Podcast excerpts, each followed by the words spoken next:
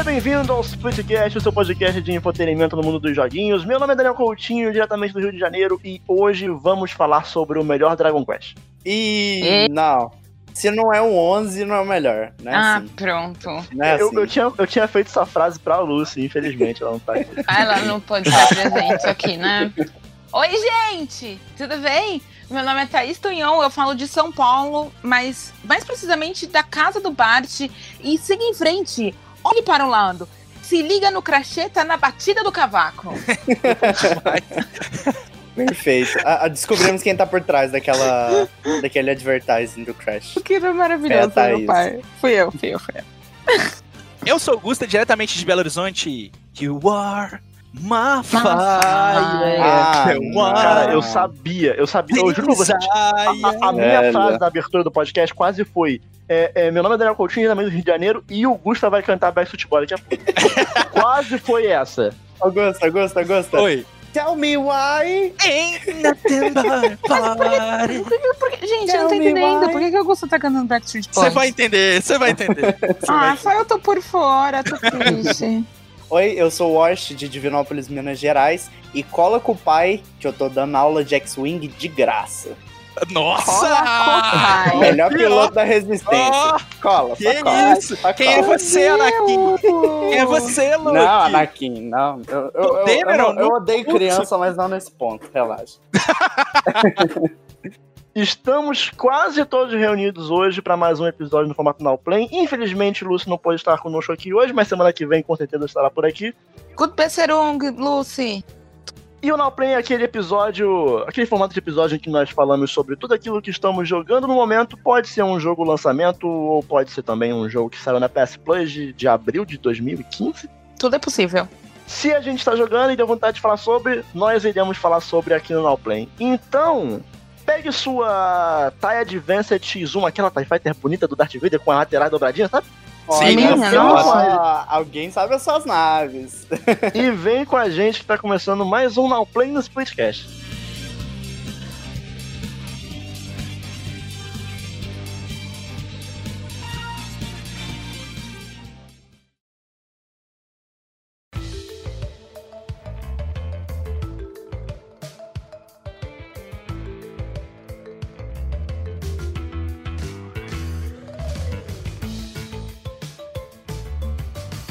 Gente, eu tenho jogado um joguinho de um marsupialzinho fofinho, de pelinhos laranja. Uma coisa Que fala vários- linda. Que não, ele não fala. Ele não fala, mas ele é viciado em Ô, pular em, pular em Gusta, você poderia caixinhas. colocar na, na edição uns gritos de Crash durante o bloco? Eu vou colocar o Crash fazendo. Isso, pode, porque comigo é o que ele mais faz, inclusive. Bom, minha gente, eu, o que eu eu, eu sei Pode. porque eu vi ao vivo. É, o Daniel conseguiu presenciar. O jogo da vez é Crash Bandicoot 4, It's About Time. Meu Deus! Obrigada, Toys for Bob. Obrigada, Activision. Esse jogo é o melhor Crash Bandicoot que eu já joguei. Sem a Uau. mínima sombra de dúvida. Você capotou o Burtaga pro, pro Crash. É, o puro Godá. eu tô praticamente já no final. E assim, mesmo estando próxima do final, o jogo a todo momento me surpreende com alguma coisa nova, com alguma mecânica nova. Então, ele é muito, muito inovador no quesito de tanto de mecânicas quanto de cenários. E assim, é, tudo foi feito com um cuidado tão bom, tão incrível, que meu Deus, eu- eu- o tempo todo eu fico em choque. Mas voltando um pouquinho ali para a história dele, é, o que, que rolou? Eles basicamente apagaram o que foi feito depois do Crash Bandicoot 3 foi Ainda totalmente bem, né? deletado. Ainda bem, né? Então, a história segue meio que uma continuação do Crash Bandicoot 3. Eles mandam, "Vam- vamos fingir que nada aconteceu? Nossa, tem tanto jogo que eles podiam fazer isso, É, sabe? Nossa, muito Podia, né? Ah, Oi. Capcom, a senhora tá boa? Capcom. Né? Não, a. Capcom, não, a Capcom já largou mão já. Ela já não. Pois é. E assim, o, o interessante é que eles tiram. Eles fazem até piadas com isso ao, ao longo do jogo. É muito bom. É muito bom mesmo. Mas nesse caso, o Neocortex e o Entroop, eles estão tentando atacar não somente o universo, é, deles, né? Mas sim o multiverso. Então eles tentam criar ali uma fenda muito maluca nesse multiverso para quebrar com tudo. E aí, lógico, a Crash e o Coco são pedidos ali implorados para salvarem o dia, mas para o dia ser salvo, você precisa coletar quatro máscaras diferentes. Então, para você unir aí as suas forças, digamos assim. Mas, Thaís, quatro máscaras diferentes. Pois é, são quatro máscaras diferentes. E isso deu muito o, o tom da graça do negócio.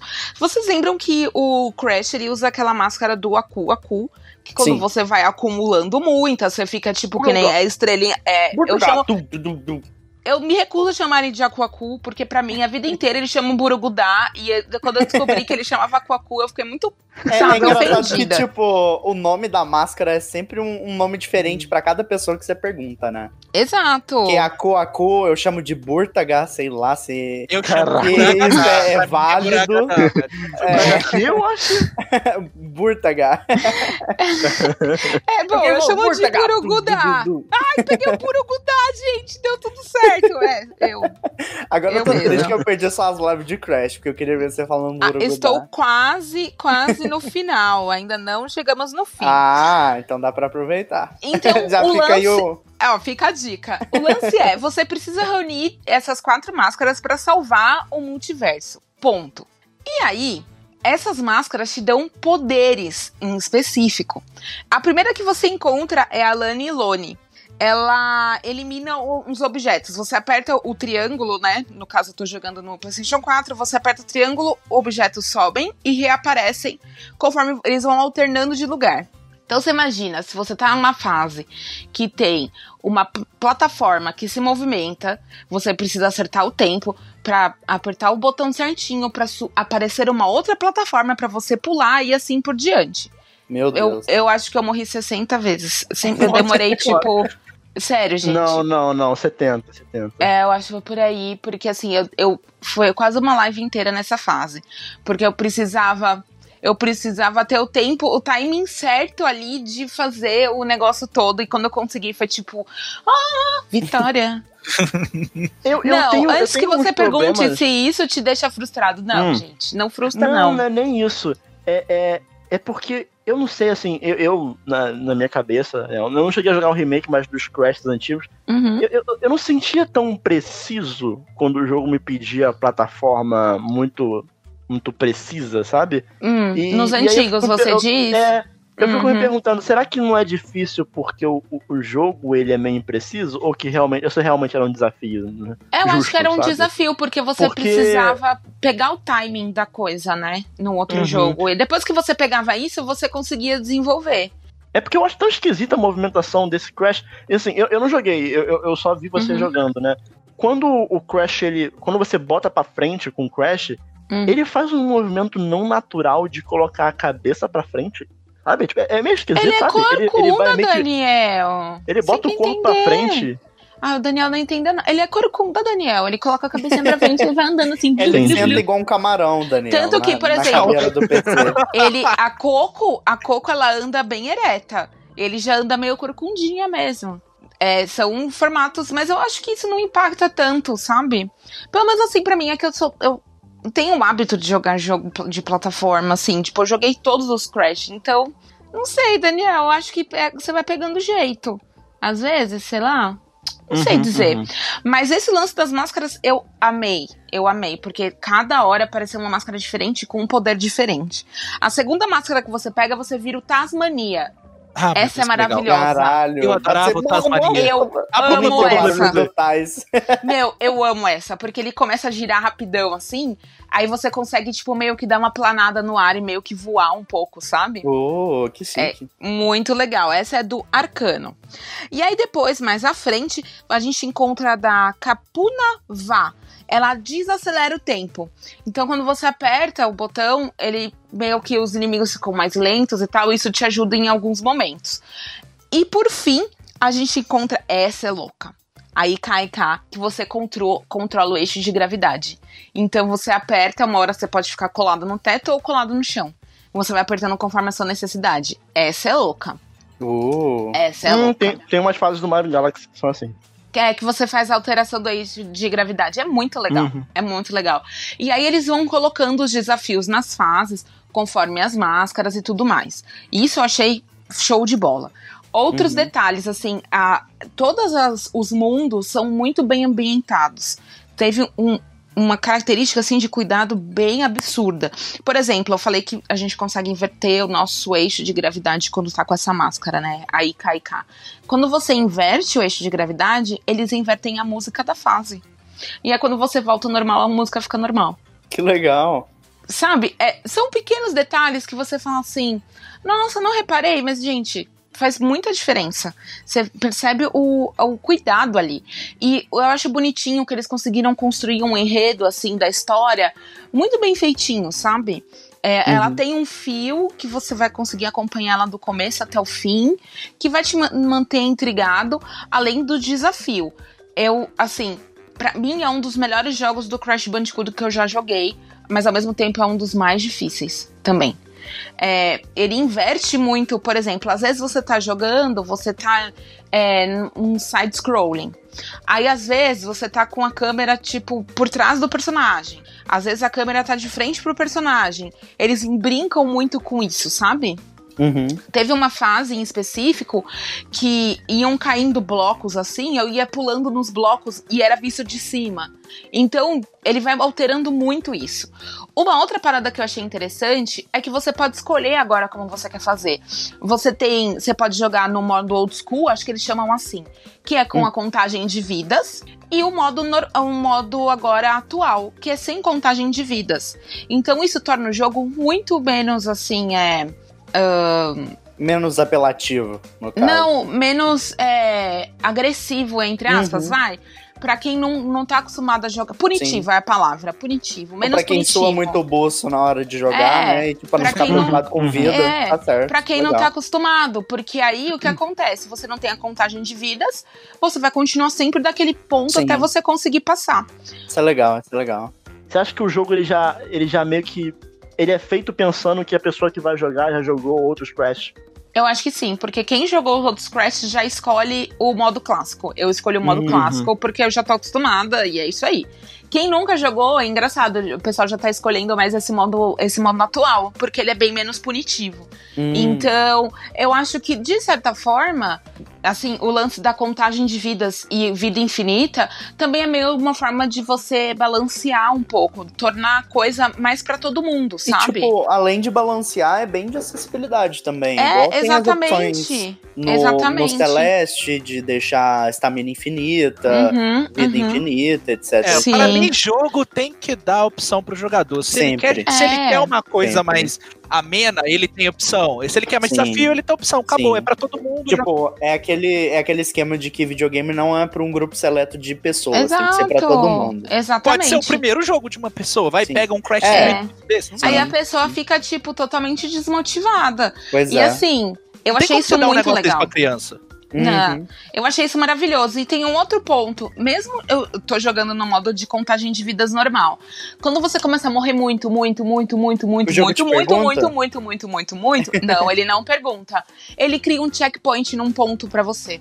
Ah, isso Aí é quando muito fofo. faltam, tipo, duas legal. vidas, assim, pra você morrer. Mas você ele opta cria um por checkpoint. isso? Não, ele, ele cria pra você. Ele Mas, fala, tipo, não, vou fazer você tem- aqui mas você tem que morrer muito, muito, muito, muito, muito, muito, muito, ah, muito, muito, não, não, sei se eu acho legal. Ao, ca ao cara do Dark Souls aí.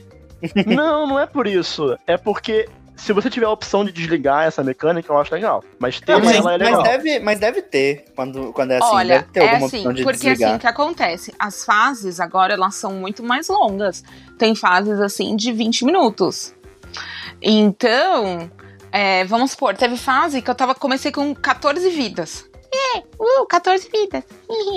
Aí, eu sempre morria num ponto. Ah, morria, ah, morria. Aí, ao invés dele me jogar depois desse ponto que eu morria, porque eu, às vezes eu conseguia passar desse ponto e morria em outro, ele só colocou o checkpoint um pouco antes do ponto que eu morria, sabe?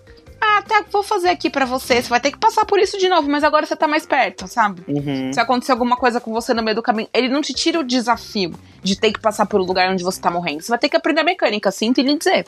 Aí, geralmente, é, ele criava pra mim um checkpoint, eu não precisava dele porque eu acabava passando. Desgraça. Mas tava lá. Outra parada que eu achei maravilhosa foi o fato de que antes você sabia onde o Crash ia cair porque formava, né, aquela sombrinha. Agora não, Uhum. é um círculo amarelo. Então você Hum. consegue ver exatamente onde o Crash vai cair. Isso, pra quem nunca jogou nenhum joguinho de plataforma, tipo do Crash ou, ou Spyro, por exemplo, isso é de uma ajuda absurda, porque te Sim. dá sensação de profundidade. Em como ele Sim. fica alterando os modos, às vezes a câmera tá em cima, embaixo, do lado do outro, isso é tipo um guia, assim, sabe? Muito bom. Uhum. 10 Ele demais. parece ser bem refinadinho em gameplay, te dá várias opções. Os poderes fazem com que o jogo fica bem variado, né? Muito.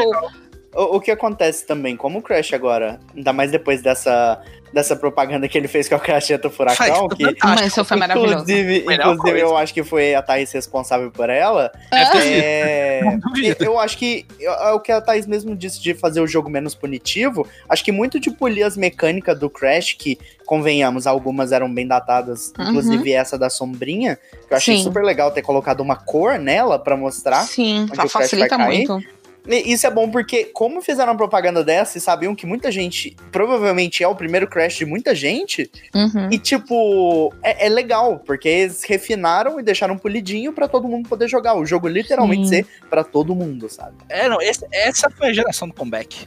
Isso é legal, isso é legal. Fora isso tudo, a gente tem novos personagens. Eu não vou falar pra vocês deles, porque Por eu acho que o legal é você se deparar né? com aquele personagem e falar: Eu não acredito Uhum. que eu vou jogar com ele, cara, que legal! A única personagem que vocês viram, porque tava disponível na, na demo, é aquela toda bonitona, poderosa demais. E ela tem, Diante tipo. disso, Thaís, eu acho que o, o trailer do jogo dá um spoiler disso aí, sabia? Dos personagens que você controla. É, dá um pouquinho. Eu sugiro que vocês não vi, não joguem o. tra- o não, não assiste joguem o nada. trailer. Não, Não não, joguem o trailer, nada. pelo amor de Deus. Não joga Não, trailer. Um- uma dica, uma dica, não vejam trailer de nada Sim. da sua vida. Nunca. Não, ou abertura de anime novo assim, pula abertura. Isso, sempre. Mentira, não pula abertura porque é de anime jamais na sua vida. Não, mas Thaís, tem uns anime que dá, tipo, muito spoiler nas, nas aberturas. Falando É, sério. Não, é, gente. é, One Piece, eu tô, tô vendo isso. Kimetsu, Kimetsu, é. One Piece é principalmente. Hero, One Piece é principalmente. hate, filho. Ai, meu Deus do O céu. One Piece literalmente mostra os vilão do arco tudo na abertura. Tem personagens novos, personagens novos com mecânicas novas, mecânicas Uhum. super próprias.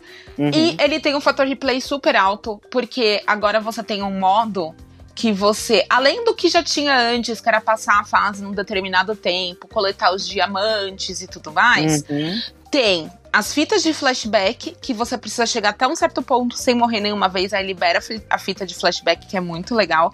Que é basicamente você, que nem um louco, quebrando caixinhas, pulando, sem chão no fundo. Falando nisso, caralho, que nervoso. A Thaís é muito completionista.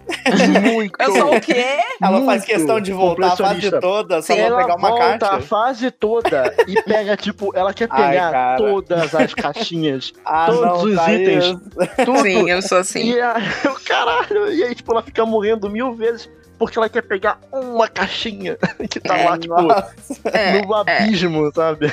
sei. é. Eu mesma. Mas é, o jogo é sobre isso. Enfim, se você é que nem eu, que ama coletar caixa, você vai amar. E ainda tem o, um modo que ele você joga a fase ao contrário no escuro. Invertido? É muito. É, Ah, que invertido Eita. no escuro. É muito maneiro. Nossa, Thaís, eu queria te perguntar, porque assim, eu não joguei, eu, eu peguei um finalzinho da sua live que você tava se despedindo, aí eu fiquei, Ah, putz, mano. É, e eu vi bem pouquinho, assim, de você jogando. Então, Aham. assim, eu não vi quase nada do, do, do jogo. Mas eu vi uma galera falando que esse jogo, ele dá uma aula de conteúdo de como ser um bom jogo de plataforma meu Deus. atual. E eu fico Uhum. feliz que jogos de plataforma deem certo, que as pessoas estejam comprando mais. Você concorda? Você acha que esse é um dos melhores jogos de plataforma dessa geração e que Total. ele não saiu assim melhor do que as pessoas achavam que sairia, Nossa. mesmo porque uma galera torceu muito o nariz pra esse Crash. Teve, e assim, gente, teve até um rapaz. Olha, moço. Moço, seu coração tá cinza por dentro, moço. Você precisa podre, meu encontrar. Você precisa, você precisa encontrar alegria na sua vida. Precisa de um pouco que mais de amor nesse acho- coração. Eu não sei quem foi, eu não lembro qual foi o veículo, enfim, que a pessoa escreveu assim: que o Crash Bandicoot lem 4 lembrava os anos 90, mas da sua pior maneira. Meu eu fico Deus! pensando. Como assim? Eles, eles arrumaram as mecânicas, ele é muito mais preciso. Quando você aperta o botão, ele realmente funciona. Quantas vezes você jogou os primeiros Crash, você apertava pra ele pular, ele não pulava, cara, aquilo é desesperador, sabe? E não, eles deixaram o jogo muito mais preciso. E assim, eu concordo que com quem falou que é um dos jogos aí ah, de plataforma, assim, pra fechar a geração, eu concordo plenamente.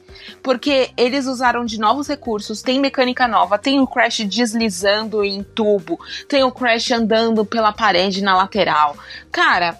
Assim, eu não sei o que dizer. Eu só sei que esse jogo, a todo momento, ele me impressiona. Seja em mecânica, seja em fases. Assim, gente, tem uma fase que é de música. É a fase mais linda que eu joguei na minha vida. É linda. Legal. legal Sabe? saber Os cuidados. Aparece gente, gente. Não, pera, deixa eu só É vou falar a- a- isso. A, fase, Ou eles a vão mandar eu calar a música boca. é aquela que eu te, aquela que eu te, que eu vi tu Não, jogando. ó, gente, não. Tem uma boss fight muito maneira que eu queria jogar. Tem uma. Essa fase de música aparece um Spyro inflado, assim, ó, grandão. Sabe como se fosse uma, uma parade? Sabe? Ai, é muito lindo! Eu quase morri. eu quase morri. E pra quem jogou os outros jogos, vocês vão se surpreender com algumas coisas. Alguns mascotinhos que aparecem no meio do caminho. Ai, eu amei! Só isso que eu tenho pra dizer. Eu tô apaixonada, sério, de verdade. É, vale muito a pena. Eu sei que hoje em dia, né, os jogos, os precinhos não estão lá, aquela coisa. Mas quando tiver uma promoção, você tiver a oportunidade de pegar, ah, vai valer muito a pena. Primeiro pelo fator replay, segundo pelo fator desafio. É, se você ama a franquia, nossa, você vai se deliciar. Ficou muito, tudo muito bem feito, gente, sério. E só uma coisa, eu queria agradecer o Vini. Vini, obrigada. Foi o Vini que mandou o jogo de Vini. Um anjo, Beijo, Vini. Anjo Um Vini. Sigam o Vini lá na Twitch. Vou fazer um comercial aqui, porque ele é maravilhoso. É, lá na twitch.com barra Eita Vini Lima. Que pessoa. Um, um anjo. Plim! twitch.tv, gente. Barra Eita Vini Lima. É isso, não é ponto .com. É TV.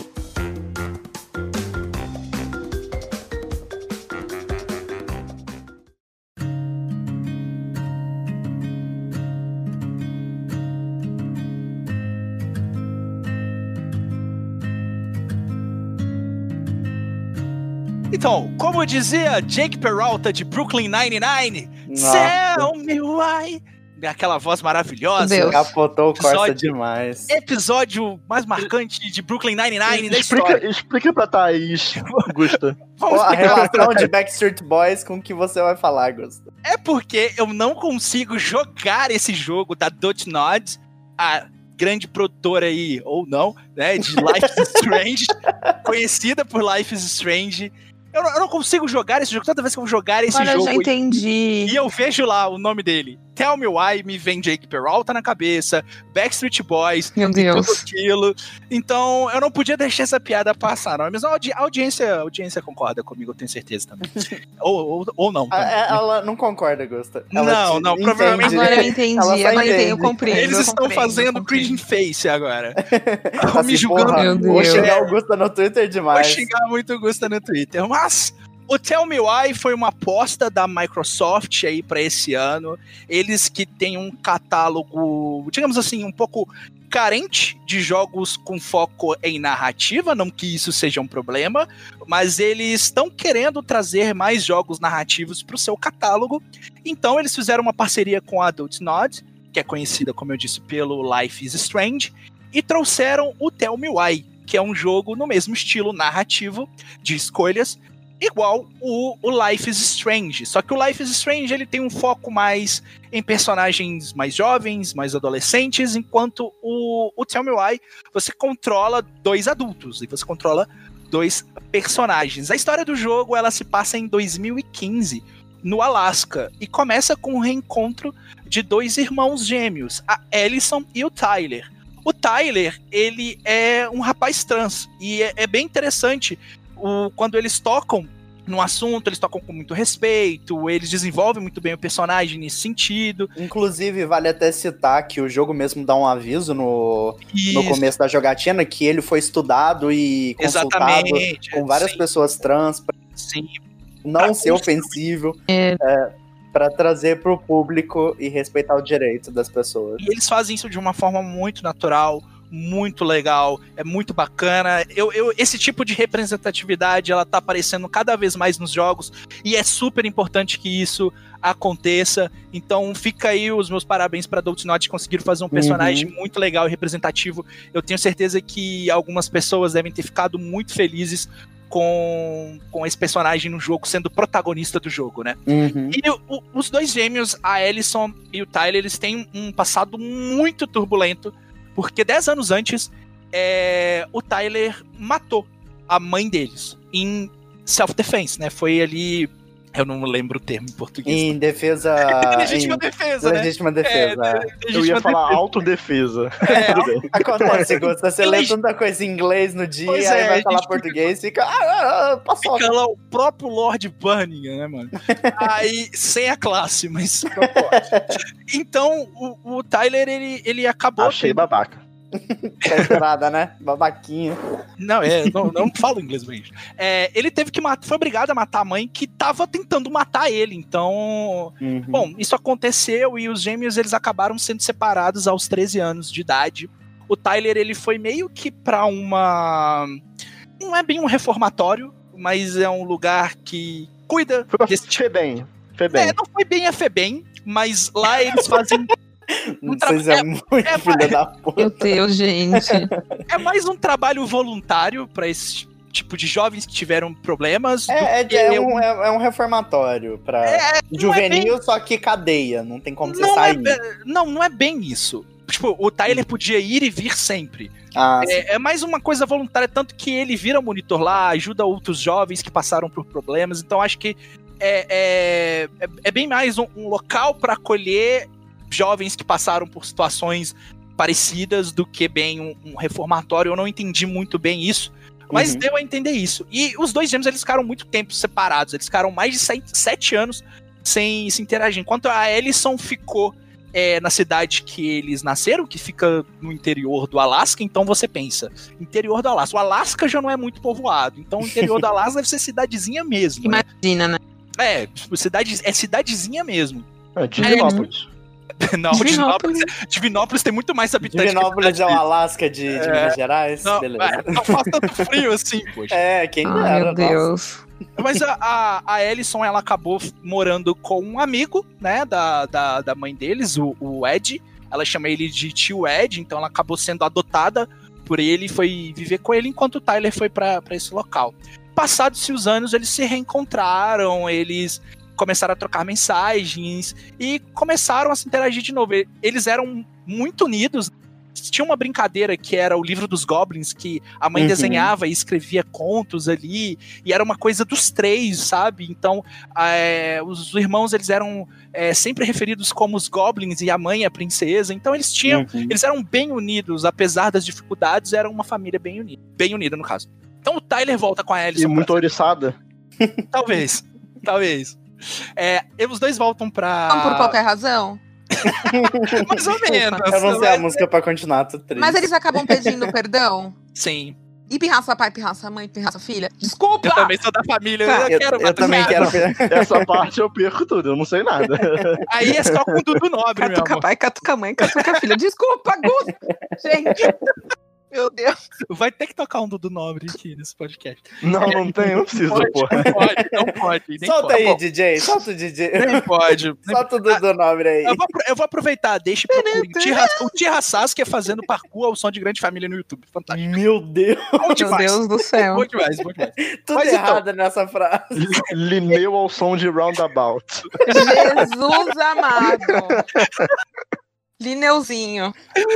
Ai, ai. É, então, Muito bom Eles Meu voltam para a cidade porque a intenção deles é ir para casa que eles têm antiga, reformar a casa e vender a casa e viverem a vida deles. O Tyler já tá formado, formou em ecologia, a Ellison já tem um trabalho dela, então eles querem fazer essa reaproximação e apagar, não apagar o passado, mas mover em frente a vida deles, né?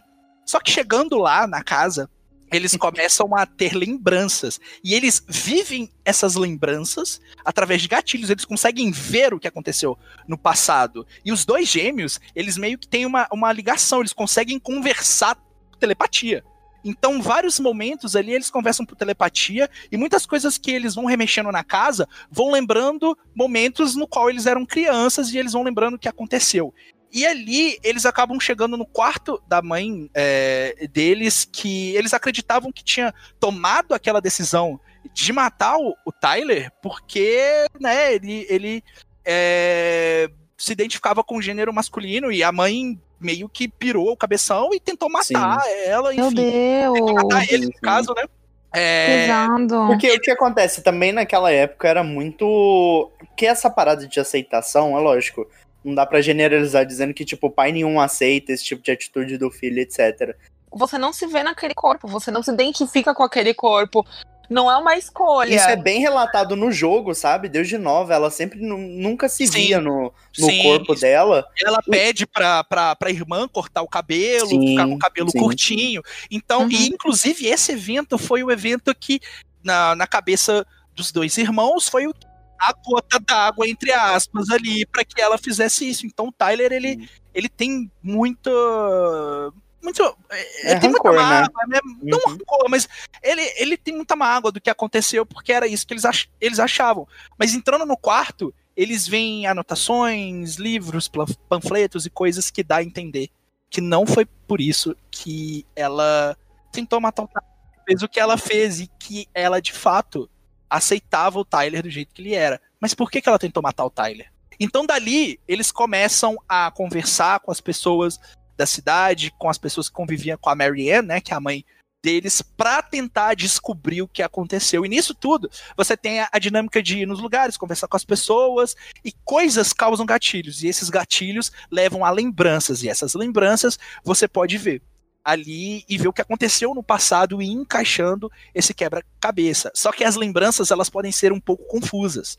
Tyler lembra de algumas coisas que Ellison não lembra, e Ellison lembra de algumas coisas que Tyler não lembra. Então você às vezes tem que acabar tomando escolhas naquelas lembranças para seguir um caminho e descobrir o que aconteceu. Ah, legal. Eu não joguei o primeiro episódio ainda todo, mas eu gostei dessa mecânica de o Tyler lembrar de alguma coisa, a irmã dele lembrar de outra, e aí você tem que decidir qual que vai ser a lembrança final. Isso, você, é, qual, qual você vai manter? Você é, qual, qual, qual a verdadeira que você vai seguir, sabe? Isso eu acho que é bem legal. Dá para ver que as duas lembranças, elas meio que levam pro mesmo caminho, mas com abordagens diferentes. Então, às vezes, o Tyler lembra da Magusta, mãe. Magusta, assim, é, é, é, desculpa interromper, mas é que esse tipo de jogo, ele já... É isso, é isso. Todo mundo sabe, todo mundo sabe. Eu só, eu só quero, eu só quero que ele finja bem e que eu tenho escolhas. Que você tem escolhas, exatamente. Que ele construa bem esses momentos e que ele te convença a fazer aquela escolha e que de repente talvez você possa voltar para ver o que aconteceu na outra ali para saciar hum. a sua curiosidade. A gente sabe, a gente sabe, assim, por mais que esses jogos tenham escolhas, é tudo ilusório, assim, o final quase nunca se altera, com exceção aí talvez do Detroit, mas o restante é quase é quase a mesma coisa. E assim, eu sou completamente ok com isso, eu tô ali pela narrativa.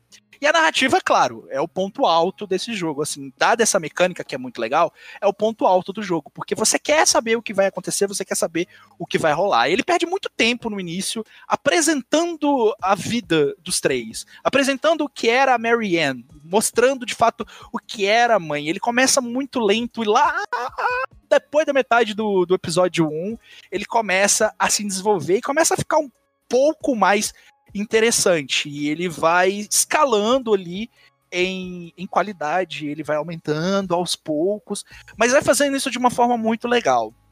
Ao contrário do Daniel, eu não tenho muitos problemas de diálogo e de narrativa com a Dot eh, Not, mas eu tenho os meus problemas. Dog. É, não, é, os nomes ficam muito na minha cabeça. Mas assim, eu tenho esses problemas. É, o Life is Strange eu, eu gosto, mas eu não acho que seja esse jogo cult que as pessoas transformaram ele em cult. Ele é extremamente popular, não tem como ele ser cult do jeito que vocês acham que é. Sabe? E assim, ele tem os problemas dele, ele não é perfeito, tem seus acertos, mas eu, eu, assim, às vezes eu acho que, que colocam ele num patamar no qual ele não tá, sabe? Ele não chegou ali. E eu fui com esperanças pro, pro, pro Tell Me Why, porque eles estavam saindo muito da zona de conforto deles. Eles estavam uhum. parando de contar histórias de adolescentes, eles estavam tentando contar uma história um pouco mais madura. Um Sem pouco... contar que é um tema importante também, ainda mais sim, nos dias de hoje. Sim, sim. É, o Tyler ser trans é uma coisa que é recorrente. Uhum. É, na narrativa, eles não ficam o tempo todo jogando na sua cara, tipo, olha só, mas eles. Mas é tema. Mas é tema, e inclusive é o ponto de partida para tentar entender é, o que aconteceu com a Mary Ann. Inclusive o Tyler mesmo, na própria cabeça dele, nos pensamentos, quando você toma o controle dele, ele mesmo fala, menciona coisas que, ah, sei lá, em outra época eu iria gostar disso e etc. Sim, sabe? sim, sim. Ele sempre menciona essas coisas, ele tem essas, essa perspectiva de dois lados, sabe? De duas, duas vertentes. O, o meu grande problema com o jogo é que eu acho que ele é meio lento em alguns momentos. Às vezes tem, tem, alguns personagens que eles agem de uma forma muito estranha, que não condiz uhum. muito com, com a narrativa. Simplesmente o personagem ele para de falar e sai, assim, sabe? Ou, ou tem momentos do jogo que a, o comportamento dele não condiz muito com o que está acontecendo. E isso isso me incomoda um pouco, mas é. Mas a narrativa é legal. Os personagens eles são legais. Tanto o Tyler quanto a, quanto a Ellison, eles são personagens muito convincentes. Alguns dos personagens do secundários ali que são importantes para a narrativa, eles não são tão interessantes quanto eles. Mas os três protagonistas, digamos assim, Tyler, Ellison e a mãe, a Marianne, ela não deixa de ser uma figura presente mesmo estando morta, também é um, uma, uma figura importante para o jogo. E outra coisa que me incomodou também é que ele foi me levando para uns caminhos que eu fiquei meio preocupado. Começou assim, tudo bem, eles têm poderes ali, eles conseguem se comunicar é, é, e ler pensamentos um do outro ali, mas é, é, tem essa parada sobrenatural. Mas eles começaram a ir para um outro lado sobrenatural e que eu fiquei meio. Mas hum. ali eles começaram a usar analogias e metalinguagens que às vezes ficavam um pouquinho passava um pouquinho do ponto, mas eu. Uhum. Mas assim, a, a, mensagem foi dada, eu consegui entender é. consegui gostar da mensagem mesmo assim, com alguns problemas. É mas, engraçado que a, a, questão da Naughty Dog. Ó, já ia dar uma... outro. a questão do, da Don't Nod, pra mim, no caso, é que eu acho que eles deveriam focar em fazer mais história narrativa sem a, a muleta eh, emocional do, dos poderes, sabe? É. Eu acho que para eles fazerem um jogo com uma narrativa, se levar na narrativa um pouco mais a sério, acho que eles deveriam fazer um, um, uma parada com uma pegada mais pé no chão, sabe? Porque essa de tipo, ah, nós somos gêmeos, nós ouvimos o pensamento um do outro, tá que nesse, na minha opinião, funciona melhor do que foi Life is Strange, por exemplo. Uhum. Que era só a, a Max lá com poder de voltar no. O jogo é muito bom, inclusive é um dos meus favoritos da vida. Mas, tipo, a, a narrativa não vende, porque não é pegado à realidade. Hum, é, é, pegado à realidade porque tem as escolhas, né? Não, escolha... Eu não concordo muito, não, eu acho. Eu, hum. eu, eu, gosto bastante do fator é, é, do sobrenatural do jogo. Eu acho que, inclusive, é talvez até um, um diferencial da empresa, sabe? Talvez. Eu conseguir trabalhar isso que, de forma que funcione narrativamente e mecanicamente. Não, por isso que eu falei. Eu acho que, na minha opinião, de Life is Strange é um pouco exagerado, porém é, um, é o primeiro projeto deles. Como eu falei, também é um, um dos meus jogos favoritos da vida. No Tell Me Why faz mais sentido porque eles são gêmeos e tudo mais. Tem essa parada da telepatia em game. Quando você vai fazer alguma escolha, você consegue consultar a sua irmã ou seu irmão lá na hora de fazer e tal. Isso é bem legal. Mas eu acho, sinceramente, que para mim, pelo menos, ficaria um pouco mais fácil de levar a sério a narrativa. É, porque, assim, eles tratam de um tema, como eu falei, sério dentro do game e importante, e isso é um ponto que a gente tem que sempre, tipo assim, dar parabéns para ela tá fazendo isso. Mas eu acho que seria mais pé no chão se não tivesse os poderes e as coisas, sabe? Mas funciona bem, mas funciona muito bem.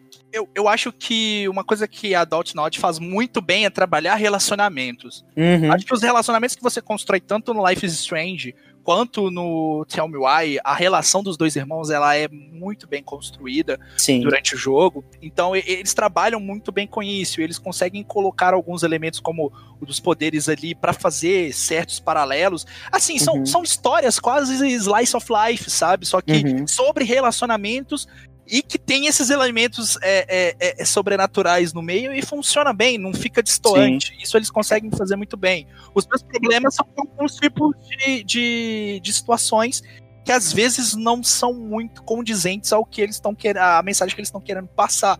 Mas isso nem sempre acontece, isso nem sempre é, é ruim. Não chega a ser ruim, mas não, não atinge o potencial que eles gostariam que atingisse, né? Assim, é a impressão que eu tenho quando eu jogo esses jogos. E no, no, no Tell Me Why, essa impressão ela acontece menos do que no, no Life is Strange. Então eu acho que é um ponto extremamente positivo. E o fato de também ser só três episódios, não são cinco episódios, fez um bem danado pra esse jogo, porque não tem que encher de coisa que não precisa. complementa muito bem na narrativa aquilo de envolver a mãe e as crianças na história. Inclusive, tem até quando o Tyler vai comentando sobre o livro, que ele diz que a perspectiva da mãe dele é que ela sempre quis ser a rainha e Ela é a etc. princesa É, e a princesa. problemas ali, né? Sim, e ela sempre quis mandar em tudo e controlava elas e tudo mais. É, é super interessante porque, por mais que você esteja jogando um. Quando você começa um jogo, é muito difícil você pegar é, afeição com os personagens. E Uhum. por causa do livro, você acaba pegando muita afeição, porque os dois fazia tudo junto, sabe? E o livro era meio que. Como o Tyler até mesmo diz, o, o lugar de fuga deles ali, do, do- do- Sim, da ele- realidade. Isso é bem base bacana. deles, na casa Sim. deles, assim, que era só uma casa, sabe quando você constrói uma casa com colchão ali, quando você é criança, uma cabaninha, assim, eles Uhum. tinham ali, e era o, o- a caverna dos goblins deles, e isso é Sim. muito legal, é... é... Bom, o, o Tell Me Why, ele é um jogo bom, ele me surpreendeu, ele tem os seus problemas, mas eu acho que é o jogo mais maduro em desenvolvimento e que a Dontnod aprendeu com alguns erros do passado e, e conseguiram corrigir do Tell Me Why, principalmente pelo fato dele ser um jogo mais enxuto, como o Wash falou. Acho que Uhum. isso, assim, nossa, foi uma decisão muito acertada. A Microsoft acertou em ir atrás da Dontnod para trazer um jogo é, nesse estilo pro catálogo do Xbox. Eu acho que é um jogo muito necessário pro catálogo de exclusivos do Xbox, então você pode jogar ele no Xbox e no PC através da, do Xbox Game Pass, ou você pode comprar se você assim preferir, você também tem essa opção. E foi um- um- uma, uma boa surpresa. Não tá entre os melhores jogos que eu joguei nesse ano, mas certamente eu acho que pra quem gosta do estilo, pra quem gosta desse tipo de jogo, vai encontrar o, trabalho mais maduro da Doninod aqui no Tell Me Why. E se você já gosta de Life is Strange, você tem tudo pra gostar desse jogo também.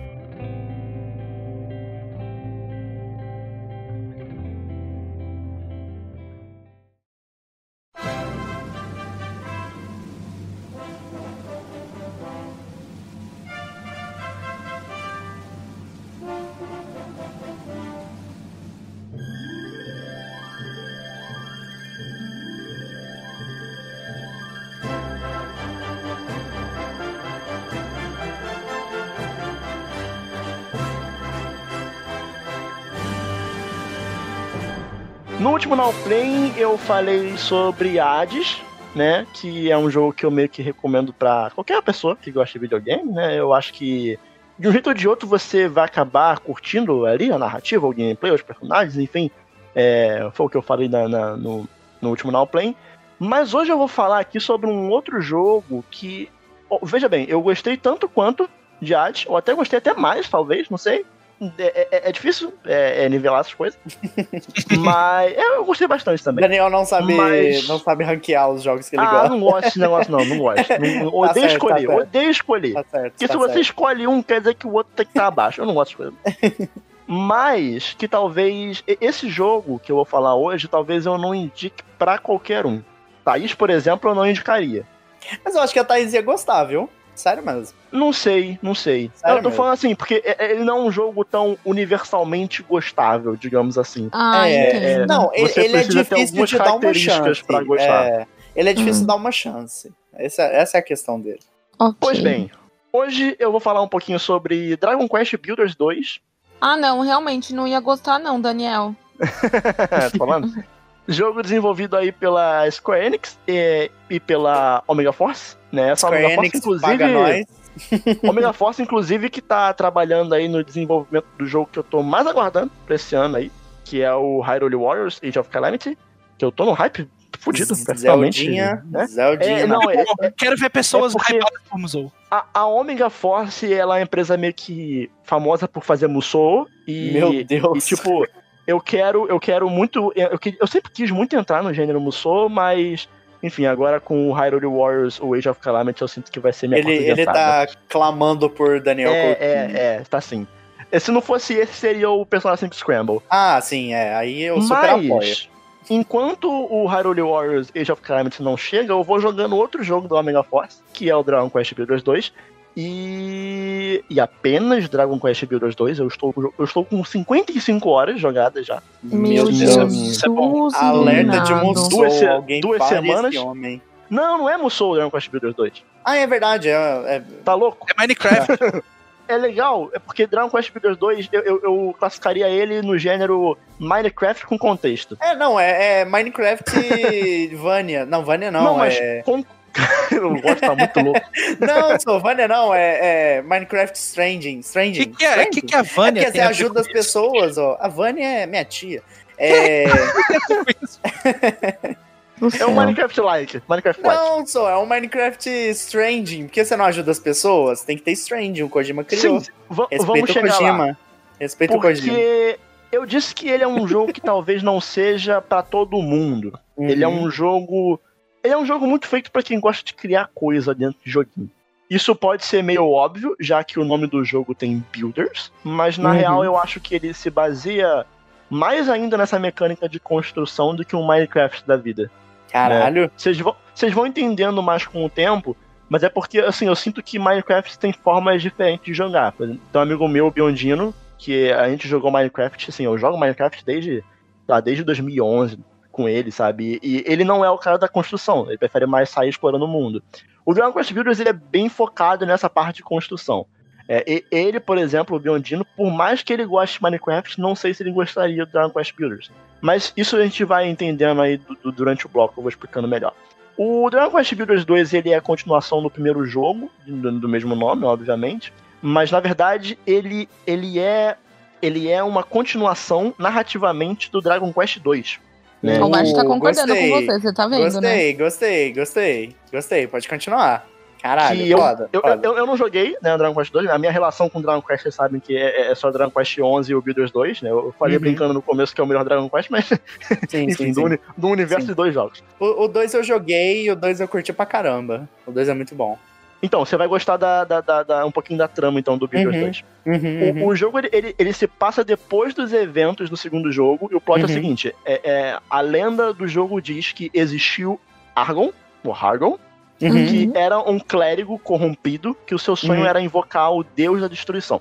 Sim, Esse plano deu errado, porque, Sim. segundo a lenda que se conta no Dragon Quest Builders, é, é, os descendentes de Erdly que derrotaram o Argon Sim. e impediram os planos da invocação desse deus. sim, sim, E sim. essa é a lenda que é contada dentro do jogo.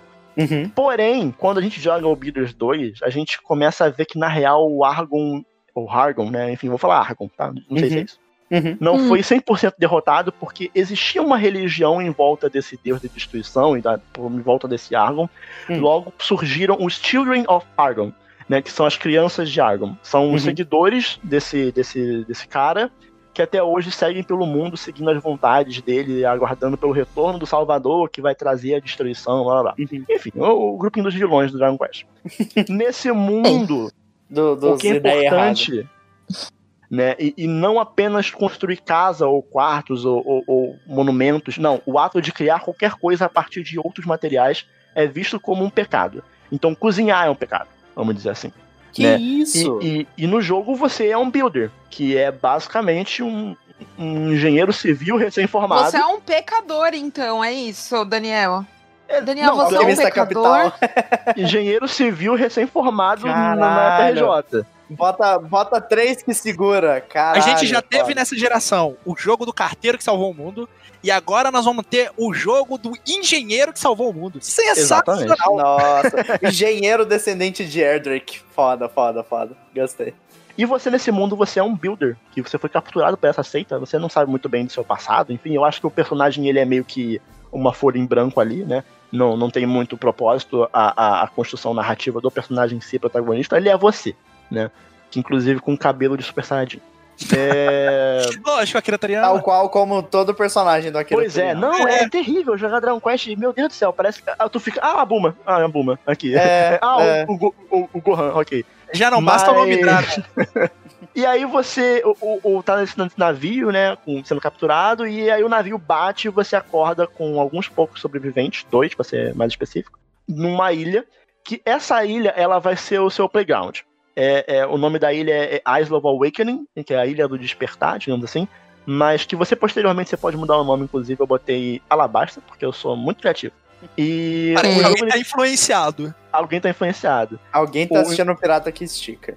O jogo ele tem essa pegada de que você é, é, um builder no mundo onde há um pecado, ser um builder e tudo mais.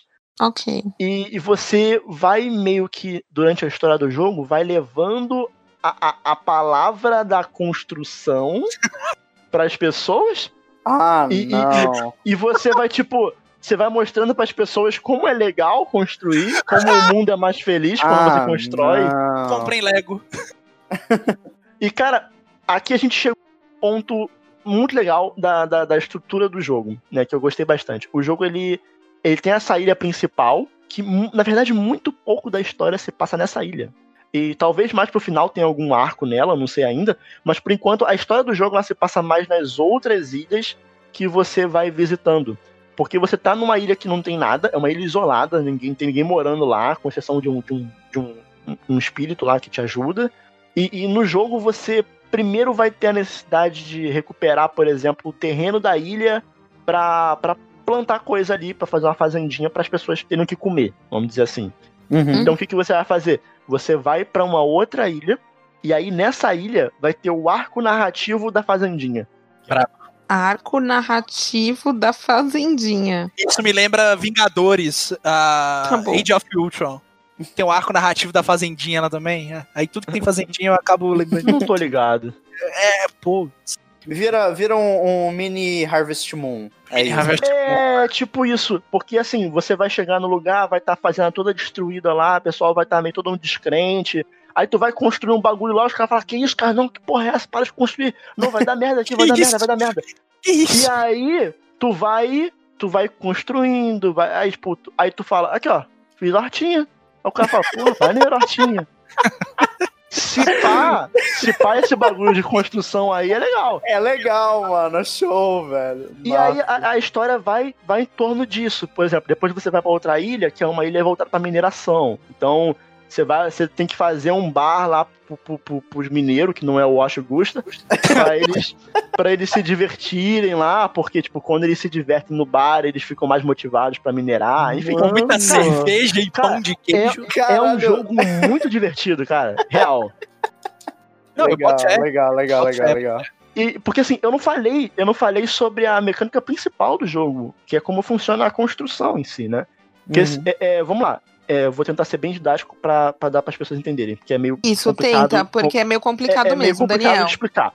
Se você pegar hum. um bloco de madeira e cercar um espaço com blocos de madeira com uma parede de dois blocos de altura, digamos hum. assim. Hum. Então você vai fazer um, um, retângulo com blocos de dois blocos de altura. O jogo, se você fizer isso e colocar, é, é, quebrar um, uma dessas paredinhas e botar uma porta, o jogo vai falar: isso aqui é um room é tipo um quarto, é, é um espaço. Hum. Né? E aí, se você ali dentro colocar uma cadeira com uma mesa e em cima dessa mesa você botar pratos e talheres, o jogo vai entender que aquele conjunto de itens é, é colocados naquela posição, eles são uma mesa de jantar. Uhum. Então o jogo ele tem receitas de coisas que você vai construindo, juntando. Então, por exemplo, se você pega essas mesas de jantar, coloca, vamos supor, quatro dentro de um espaço né, cercado por blocos com dois blocos de altura. E junto com essas quatro mesas de jantar, você coloca um balcão uma coqueteleira e, e, e um, um, um, uma, uma tocha, ele vai entender aquilo ali como um bar. Caraca. Sabe? Então, tipo assim, você vai construindo as coisas. Porque assim, no Minecraft você constrói as coisas pelo prazer de construir, mas o mundo ele não é vivo. A não ser que você jogue online, mas o jogo em si. Você constrói as coisas porque você quer vê-las prontas, mas tá ali, sabe? Num, você vai fazer uma mesa, essa mesa não vai ser usada. Você só fez para ficar bonito. No Dragon Quest tem pessoas que vão utilizar as suas construções, né? Isso, cara, isso é, isso é um bagulho muito maneiro que eu vi no jogo. Ah, de tipo, por exemplo, no Minecraft, a não ser que você tá usando um mod ou num server online, quando você faz as coisas, não tem ninguém para aproveitar os trens, só não. você. E aí Exato. no Dragon Quest o diferencial dele é isso? De tipo, ter gente que vai aproveitar a sua construção? Então, você constrói as coisas e aquelas coisas que você construiu, elas vão adquirindo funcionalidade. Caraca. E vai criando um ecossistema em volta da sua construção. Então vamos supor que você fez uma vila que tenha um quarto, um bar, um banheiro, uma casa de banho, uma hortinha, vamos dizer assim. Uhum. Se você acompanhar o boneco que mora nessa vila, você vai ver que de manhã ele vai acordar, vai na hortinha, aí depois ele vai no bar, ele vai almoçar. E tudo isso em coisas que você fez. Aí Meu depois ele Deus. vai no banheiro. Aí depois, quando ele for no banheiro, ele vai pra casa de banho, vai tomar um banho, vai voltar pro quarto e vai dormir. E tudo ele isso você rotina. que fez. Ele cria uma rotina Legal. em cima das suas construções. Isso é Meu é muito maneiro, cara. Isso é Meu é Deus. Legal. Aí ele cuida da hortinha que você fez, ele cuida de tudo? Então, aí que tá. No começo, o jogo ele é, digamos que você que tem que fazer tudo. Mas quando você dá as ferramentas necessárias para os NPCs daquele espaço ali fazerem as coisas, a vila ela se torna autossustentável a ponto de você poder ir embora e as coisas continuam acontecendo ali. Brabo. Eita. Brabo. Legal, então, legal, legal. Olha só, a, a Thaís ela andou jogando o Spirit Fair. No Spirit uhum. Fair você tem que fazer tudo. Tudo mesmo, tudo tem que, tem que dar lá. comida, tem no que. No Dragon tudo. Quest Builders, você vai construir essa, esse ecossistema e os próprios NPCs eles vão ali fazer as coisas. Então você vai botar um baú do lado da hortinha, o cara vai no baú, hum. vai pegar semente, vai plantar, vai molhar todo dia, vai colher, vai botar Pô, no baú. Isso é muito legal. Da... E aí, tipo, dentro você tem, você tem um, um, um quarto que é uma cozinha. Você pode botar uhum. um baú lá dentro. Esse cara que foi na hortinha, ele vai pegar lá os alfaces, ele vai levar até o baú dentro da cozinha, e aí um outro NPC vai cozinhar o que tá naquele baú, vai levar pro restaurante que você construiu, vai servir, e os outros que estão na hortinha vão lá e vão comer, Cara, é muito inteligente esse jogo. Que legal! É muito inteligente. É um... As construções, elas são muito vivas, sabe? As construções, elas são muito vivas, então é muito mais prazeroso construir ali do que no Minecraft, no Stardew Valley, uhum. sabe? Porque no Stardew Valley você tem um ecossistema, você tem mecânicas de construção, Sim. mas as mecânicas de construção, elas estão dentro da sua fazenda. O ecossistema, ele tá fora dela. Não interagem, sabe? No Minecraft nem tem esse ecossistema. E, e eu adoro que o jogo ele faz eu me sentir parte daquilo ali. É, é legal, dá muito prazer. As construções que você fez é, literalmente se tornar vida, sabe? É, é, é muito satisfatório. Nossa, e eu já quero comprar ter... esse jogo, mano. Quero e só para terminar, é, é, tem um único ponto negativo do jogo que para mim é o combate. Ele é um combate que não é ruim, mas ele é bem simples. Só que eu acho que tem mais combate do que deveria. Eu acho que não tinha necessidade de ter tanto combate assim. Uhum. E principalmente agora que eu tô indo pra terceira ilha do jogo, e ela se passa num arco narrativo que é baseado no combate. Hum. Né? Você vai construindo coisas em volta, né, ali de onde você tá, porque é, é como se fosse um. Rapidinho. É, é, aquela parte que você tá é como se fosse um Tower Defense. Você vai construindo coisas de Tower Defense, sabe? Hum. É, e o jogo é muito divertido. Só que eu acho que ele é mais legal quando ele foca na parte em que ele é bom, que é criar esse ecossistema. Entendi. Uhum. Pra você, eu acho que o, o, perfeito que seria um, um balanceamento ali entre, vamos dizer assim, né? Cuidado da sua cidadezinha e construir e o combate, você acha que tinha que ser tipo um Stardew Valley, daquele jeito equilibrado, por exemplo? Hum, eu não sei, eu acho que é, é, era só ter um pouquinho menos de ah, combate, sim. sabe? Só, só um pouquinho menos. Porque às vezes eu tô lá, tipo, construindo uma trilha de um trenzinho que eu vou levar pra um, de uma cidade pra outra. Hum. E aí, tipo, fica vindo uns escorpião, uns bichos. Para, sabe? Deixa eu tipo, construir, nem, Por exemplo, no Minecraft tem como você botar no modo criativo. No criativo não, tem como você botar no modo pacífico, não aparece uhum. mais monstro. Deixa eu ter uhum. uma opçãozinha dessa, sabe? Você caçou? Não tem? Não tem? Não tem, não tem nem nível de dificuldade. Mas o jogo não é Caralho. difícil, não. Caralho. É, mas, no geral, cara, pô, ele é um jogo que é feito pro meu perfil de jogador, sabe? De construir. Pô, é muito maneiro. E digo mais, se eu tivesse jogado esse, ano, esse jogo ano passado, cara, ele estaria ali no meu top 5. Eu eu não, não ia ganhar, que eu não acho ele melhor que Sekiro. Eu gosto mais ainda de Sekiro. Mas, pô, estaria ali fácil, ali entre os melhores do ano. Porque, cara, é um jogo bem legal. E pra quem tem esse perfil parecido com o meu, eu recomendo fortemente.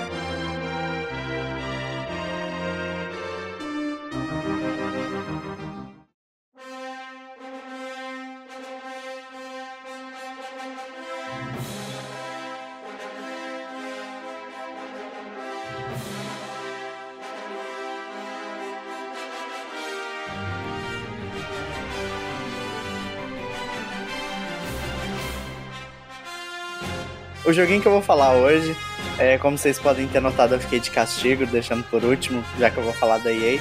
Não, Tá na mentira.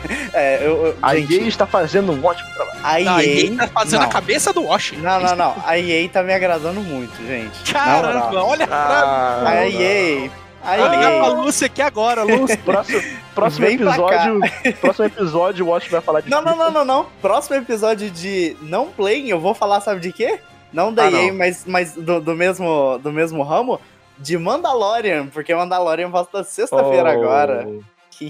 Ai, é, mas-. Baby Yoda, nunca estive com tanta saudade. Enfim, Uhum. é, a geladeira tá muito fria, depois se vocês quiserem sorvete, alguma coisa. Mas enfim. É, Meu Deus. ok. Já tô, abri- tô abrindo a portinha da geladeira aqui, ó. Tá? Tô abrindo, tô abrindo. não, é tudo meu agora, sai. Vamos botar o Watch na geladeira de novo. O joguinho Ai, que eu vou falar Deus. é o Star Wars Squadrons. Ele já saiu tem um tempo, mas ainda tá bem novo. Foi um jogo que me surpreendeu muito, muito, muito, muito, muito mesmo. É, o meu cérebro ele funciona de duas formas.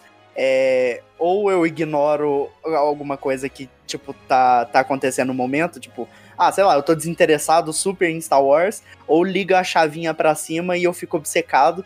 O Star Wars Squadron saiu numa época que eu tava muito obcecado por Star Wars. Vai, do nada volta essa onda com tudo em mim. Eu tava ouvindo os audiobooks no trabalho, eu tava assistindo os filmes quase todo dia. E o Star Wars Squadrons foi anunciado, ia ser um jogo de navinha.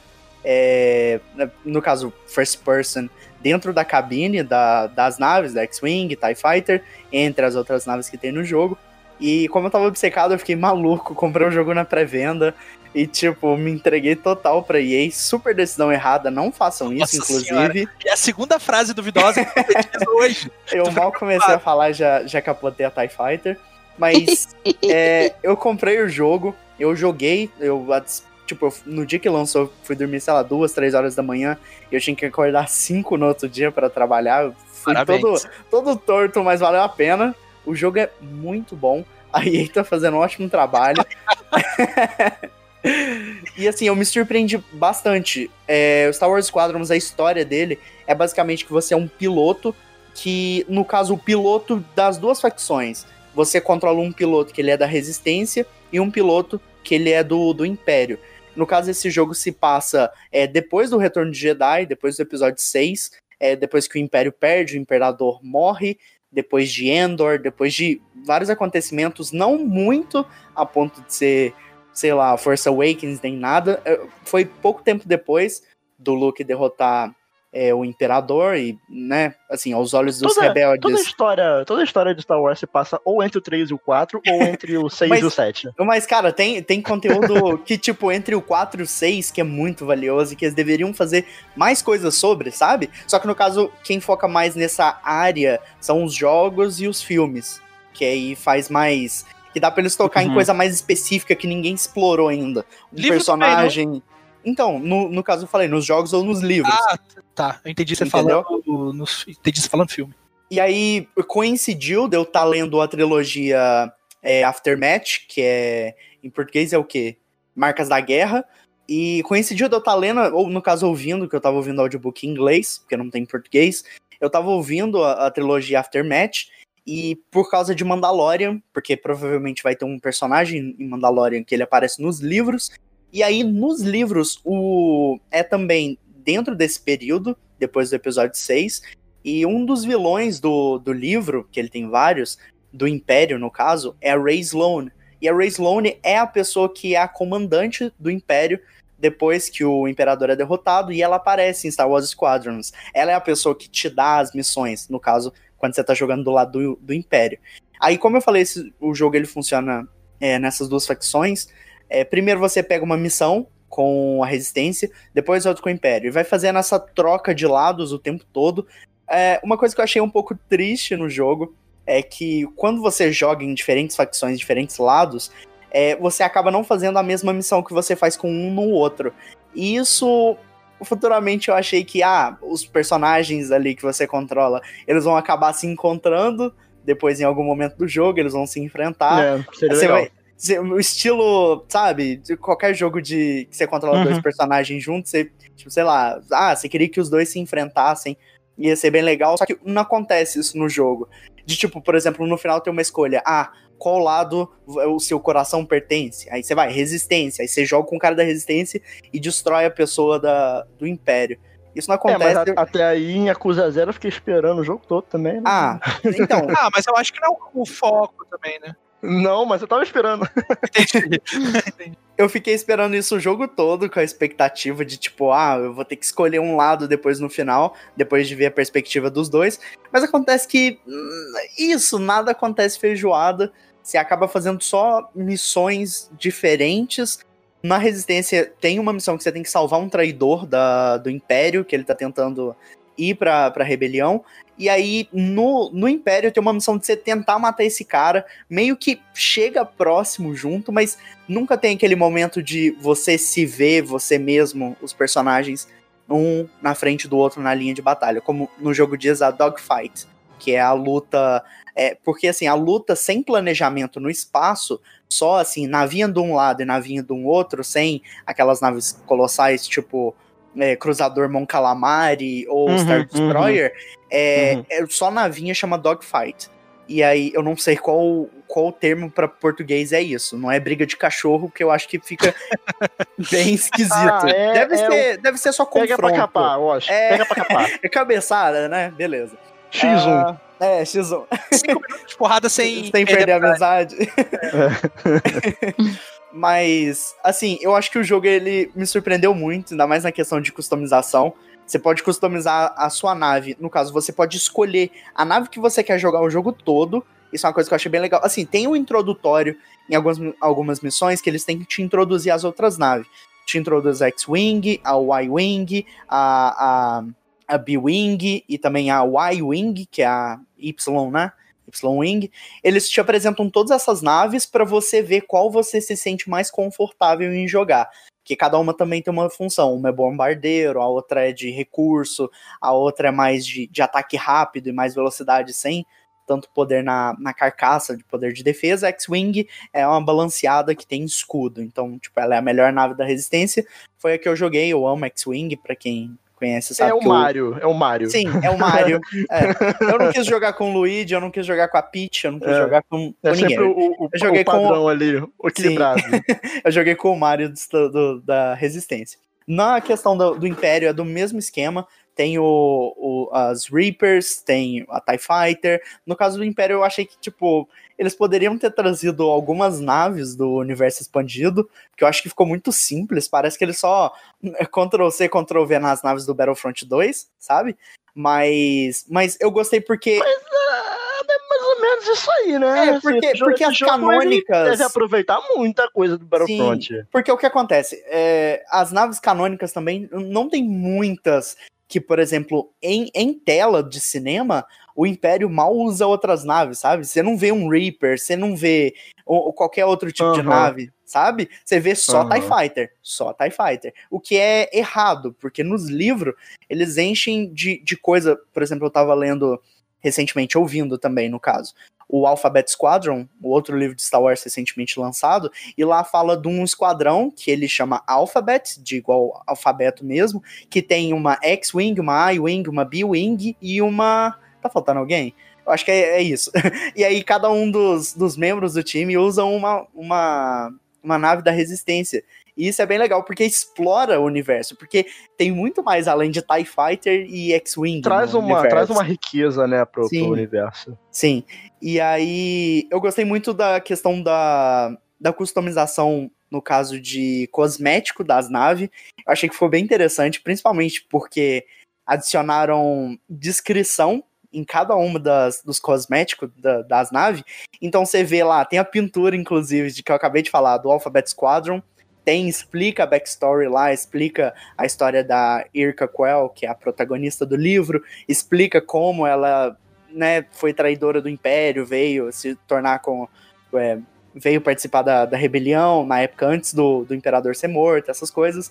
Tem é, coisa de Star Wars Rebels, tem como você colocar uma pintura que é feita pela Sabine na sua nave. Isso é uma coisa que, tipo, É, me aí, agrada aí é a punhetação do fã de Star Wars, Eu né? sou fã, eu quero, eu quero referência, porra. Olha aí, Deus mim, olha aí. Não, não tá errado não, tá errado não, tá errado. É pra Né? isso que serve. E, cara, é, é tipo, eram uns negócios muito, tipo assim, muito específico que eu surtava. Tem um, um cosmético que você coloca na sua cabine, ainda falando de Star Wars Rebels, você botava lá um projetor, aí diz na descrição que é um projetor de um piloto extremamente famoso da Resistência e que era muito querido pela Sabine, que quem viu Star Wars Rebels sabe como a série, né, a animação terminou. Vejam Star Wars Rebels, pelo amor de Veja Deus. Star Wars Rebels, por favor. E aí é, é um desenho do Ezra e você fica tipo assim, mano, cadê o cara? E tipo, ele morreu, ele tá vivo.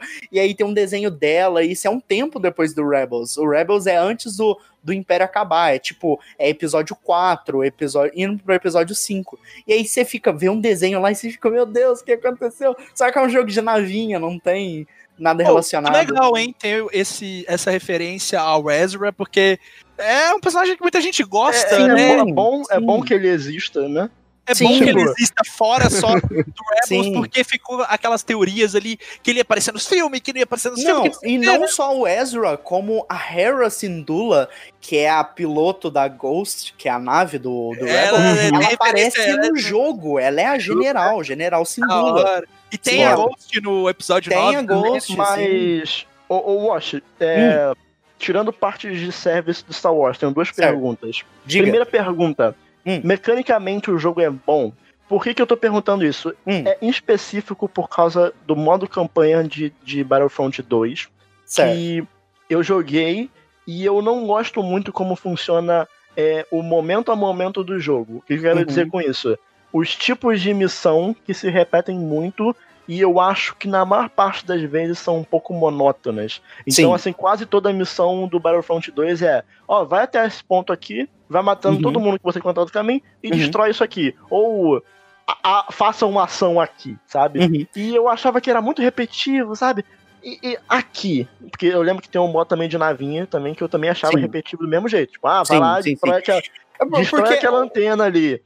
Nos Squadrons, funciona? o, no- o, o primeiro te respondendo do Star Wars do, do Battlefront 2. Ah, e rapidinho, Wash, já vou, Ah. já vou botar a segunda pergunta que você pode responder duas de uma vez só. Ok, ok, ok. Esse jogo funciona pra quem não é fã de Star Wars. É isso que eu ia falar. É porque o que acontece? Primeiro respondendo a do Battlefront 2. A do Battlefront 2, o que acontece? Lá é muito objetivo. Eles não trabalharam no sistema de nave do jogo. Eles botaram só um- uma dogfight com um objetivo aleatório, que você tá explodindo sei lá qual nave sem razão nenhuma, e isso acaba passando um sentimento de repetição. Porque no Battlefront é mais cabeçada, porque não tem busca de objetivo. Aparece um objetivo Uhum, lá e você uhum. fica, eu vou matar a navinha. Aí o que acontece também é, no Battlefront 2? Eles colocaram é, nave especial com um sistema de ponto. Então, quem tem cartinha de fazer mais ponto no jogo, eh, você vai lá, 15. Não, 5 minutos em game lá, você com a sua X-Wing, com a sua TIE Fighter, aparece um maluco lá com a tipo a Slave One do, do Boba Fett. Aparece um maluco lá com a nave do Kylo Ren. né? Sim, aí aparece a nave do Kylo Ren lá, explode seu time e você não consegue fazer nada. Tem essa. Uhum. No caso dos Squadrons, é cada um com a sua nave e pronto, acabou. Não tem. O único sistema de pontuação que tem é o leaderboards, que é tipo o seu KDA. Quando você tá matando, quem tá na frente, quem tá em primeiro, segundo, terceiro. Só. O, o- no mais, assim, nos Squadrons, o que acontece? Já respondendo outra pergunta, Na questão de missões do Squadrons, ele, ele faz o seguinte: ele te bota no, no cockpit, na cabine, e tipo assim, fala: ok, seu objetivo é você tem que destruir esse cruzador, essa, essa Star Destroyer ou esse cruzador Mon Calamari, faça do jeito que você quiser. É isso que acontece. Você tem um esquadrão junto com você, Squadrons, e aí você consegue dar ordens pro esquadrão. Você pode requisitar suprimento, tipo, ah, enche, enche meus, meus Proton Torpedoes aí, aí você pede a Y-Wing, aí te, te enche de torpedo, você consegue atirar à vontade, pelo menos no modo campanha. Mas aí, tipo assim, você pode fazer a approach que você quiser. Você pode mandar, tipo, você pode mandar as naves que são mais tanques ou aguentam mais tiros na frente e você vir atrás com fogo rápido, por exemplo. Você consegue ter essa, é, esse estilo de, de jogatina de você pode fazer o objetivo da forma que você quiser ou porque no, no, Star Wars Squadrons tem um sistema de controlar aspectos específicos da nave. Você pode tirar do motor de, de de tiro, por exemplo, das suas armas e do motor de escudo e botar tudo em velocidade e sair voando igual um, um foguete no espaço, porque é tudo foguete, né? Mas. Legal, enfim, legal. Você pode sair voando bem rápido e, tipo, fugir, por exemplo, de alguém que está targetando um míssil. Você pode. Uma coisa que eu achei super legal lá é que a X-Wing. Você pode usar o seu droid para controlar a direção do escudo defletor. Então, se, se tem um cara vindo nas suas laterais, você pode colocar o escudo aí você tira da frente, tira de trás e coloca eles na, nas laterais, entendeu? Você pode direcionar a energia, botar ele na sua frente, se você quiser fazer um fogo rápido, no, no Star Destroyer que é cheio daqueles Surface Cannons, que é os, os canhões da superfície, você chega muito perto ele te atira, você bota o escudo todo na frente, sai atirando e o escudo reflete as, os tiros, entendeu? Isso é uma coisa legal que você pode fazer a missão do jeito que você quiser. Agora, respondendo a outra pergunta que você fez sobre a questão de uma pessoa que não conhece Star Wars pode pegar o jogo. O que acontece? Nesse quesito, eu vou ter que recomendar para quem não conhece tanto da franquia e quer jogar um jogo de Star Wars, eu recomendo muito o Fallen Order ou Battlefront 2. Não jogue esse jogo. Porque o que acontece? O, o, o Squadrons é um jogo muito bom, extremamente divertido, mas eu acho que ele é só para quem ou é fã da franquia e tá disposto a, tipo assim, eu vou aprender a jogar o jogo para poder aproveitar mais do, do, da franquia, do universo expandido e tudo mais, porque Star Wars Squadrons é um jogo muito difícil, muito, muito, muito difícil. Por ele, por ele adicionar essas mecânicas de colocar é, poder no, no motor de tiro, ou de velocidade, ou de escudo, ele adicionou mais coisas específicas para a nave. Porque o que acontece? No Battlefront 2, uma coisa que era bem legal é que você podia colocar a câmera, por exemplo, em terceira pessoa. E aí você conseguia ver quem tá na sua cola, quem tá te seguindo, quem tá fazendo curva no você. Uhum. No Squadrons é só primeira pessoa. Você consegue ter uma visão periférica só se você tiver um VR, por exemplo. Então, tipo assim, ele é bem mais difícil você tirar alguém da sua cola se você não estiver jogando de cal, lógico. Eu joguei, inclusive, queria até mandar um beijão no coração do, do Luiz. A gente jogou junto. É lógico, eu destruí todo mundo na fase, mas eu ajudei ele com as mecânicas a entender o jogo. E, e assim, era muito Porque difícil. ele é modesto, né? Ele destruiu não, todo mundo na fase. Não, o, o, Luiz, ele tava. Nossa, ele ficou perseguindo um cara a fase toda. É, porque é muito difícil você tirar, quando você não tá em cal, tirar alguém das suas costas. Se a pessoa crava no você, ela te, te targeta ali, você, é muito difícil você sair da cola dela se você não souber o que você tá fazendo. Então, se você é uma pessoa que quer dar uma chance para Star Wars Squadrons, mas nunca jogou esse tipo de jogo, eu recomendo fugir muito, sabe? Porque não vale a pena você gastar 200 reais, que é um preço que eu acho modesto para um jogo muito bom desse.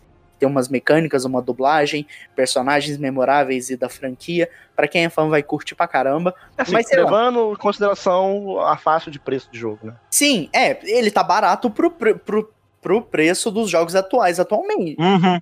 Padrão Sim. atual 200 reais é festa.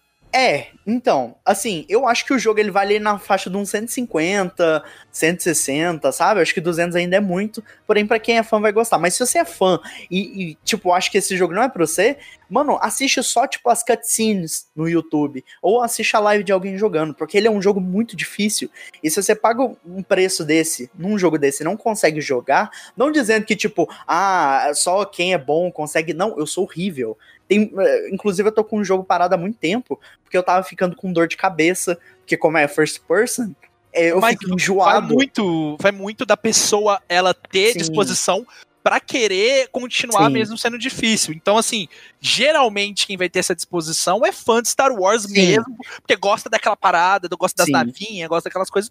Ô, cara, jogo de, de navinha e jogo de corrida de Star Wars, que é o Star Wars Racing, é pra quem é fã de Star Pra Wars quem mesmo. é fã, pra quem é fã. O de corrida eu ainda não tive chance de jogar, o de Do o Nintendo Pod Racer. 64? É, eu ainda não joguei. Tem que Mas jogar. Mas o que acontece é o que o Gusta falou, até disse antes mesmo. Você tem que ser. Ou você tá disposto a, tipo assim, vou sacrificar minha sanidade aqui, minha paciência, pra aprender a jogar e aproveitar o jogo. Se você faz isso, você pode acabar se descobrindo nesse gênero e acabar gostando muito do jogo. Eu, inclusive, não sou muito fã. Eu prefiro jogar RPG, como todo mundo sabe. É, first person, eu, eu corro dos jogos, porque, primeiro, Câmera não- voadora, né? câmera voadora.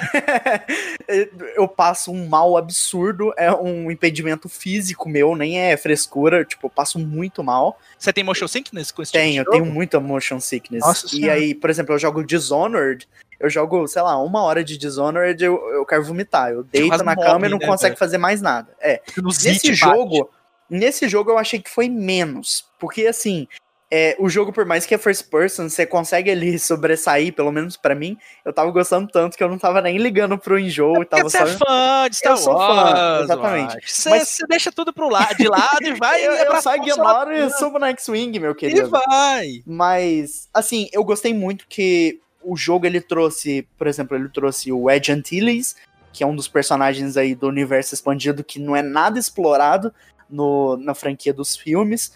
Inclusive, é um dos personagens, na minha opinião, mais importantes da história do Star Wars, porque ele é a pessoa que o Bail Organa deixou nos cuidados do R2 e do, do C3PO. Trouxeram ele no Squadrons, trouxeram o, o ator que fez ele pra dublar. Ele ficou muito Ó, legal. legal. Ele é a Legal. pessoa que te dá as missões é, na Resistência. E assim, Star Wars Squadrons pra mim foi uma surpresa. Eu me diverti demais com o jogo. Assim, pra mim, é, chega quase a ser melhor que Fallen Order. Fallen Order me surpreendeu, assim, acima de qualquer um, porque eu gostei muito do jogo. Já quero o, segundo capítulo ali da história do, do. Mas o Star Wars Squadrons eu acho que vale a pena se você quiser dar uma chance para jogos do universo expandido de Star Wars, porque além dele ser um joguinho de navinha que tem multiplayer, ele tem uma história muito boa, a história é bem legal e divertida assim de se jogar. As missões são interessantes, você aprende mais da história, você vê como é a perspectiva de pilotos referente a Luke Skywalker. Você vê que tem uns que nem acredita que Luke Skywalker existe, que o cara é mó mito, usa lenda, a força pra, pra destruir a Estrela da Morte, ah, burrice, sabe? E eu acho que é muito legal ver essa perspectiva num jogo, principalmente. E, assim, sinceramente, a EA tá fazendo um ótimo trabalho. E eu acho que vale a pena pra caramba Ah, jogar. pronto. Se você é um Ah, fã da pronto. franquia. Se você não é um fã da franquia, espera o jogo ficar em promoção. E, assim, dependendo do preço, vale a pena dar uma chance. E, e é isso. Me chama lá pra gente destruir umas TIE Fighter.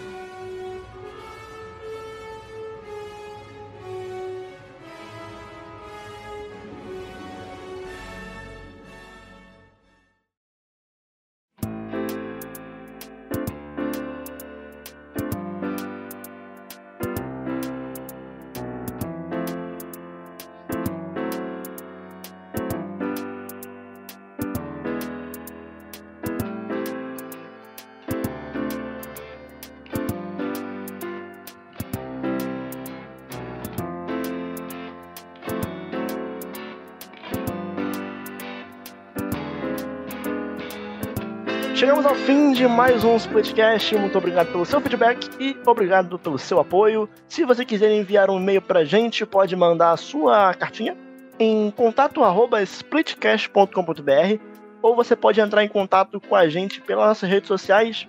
Então é só seguir em arroba Splitcast tanto no Twitter quanto no Instagram. É, sigam também nossas redes sociais em arroba Daniel Coutinho Underline, arroba 3 arroba Megustam82, arroba Lotermus e, e, e, e E não Gente, esquece qual- de qual- seguir qual da arroba Lúcia? Qual da Lúcia? Opa Underline Pistão. Não pode. Não, é Pistal. É, Pistal, Pistal, é. pistal. Lembrando que agora temos nova atração no Split, muito importante. Semana Olha aí. passada saiu o primeiro episódio do Não Play, que é o nosso episódio sobre qualquer coisa que não seja videogame. Tá aí no seu feed. Hum. Acabando aqui, coloca pra baixar e seja feliz. Ficou bem legal o episódio e eu garanto que você vai gostar. Aproveite aí pra enviar esse episódio pra aquele amigo seu que talvez não é tão chegado no videogame ali. tá- tá- Mas talvez gosta de né? seriado, gosta de filme, gosta de uma Gosta de- situação diferente ali. Gosta de Blackpink. go- Manda gosta pra de ele, manda pra ele. Espalhe a palavra do Split, que agora é semanal. Mais uma coisa importante, agora é semanal. Então toda quinta-feira teremos Split novo, a não ser quando não tiver. Então, lembrando Meu que Deus, ok. a vida acontece às Semana, vezes, né? Só se não tiver. É, só se tiver. Daniel, meu Deus, É, Daniel. A verde Assim, vezes não A né? gente, a gente quer que tenha toda semana, mas né, a vida às vezes acontece. Mas, preferencialmente, toda semana tem Splitcast Sim, novo. sim. Se for da Meu vontade dos membros desse podcast aqui, toda quinta-feira.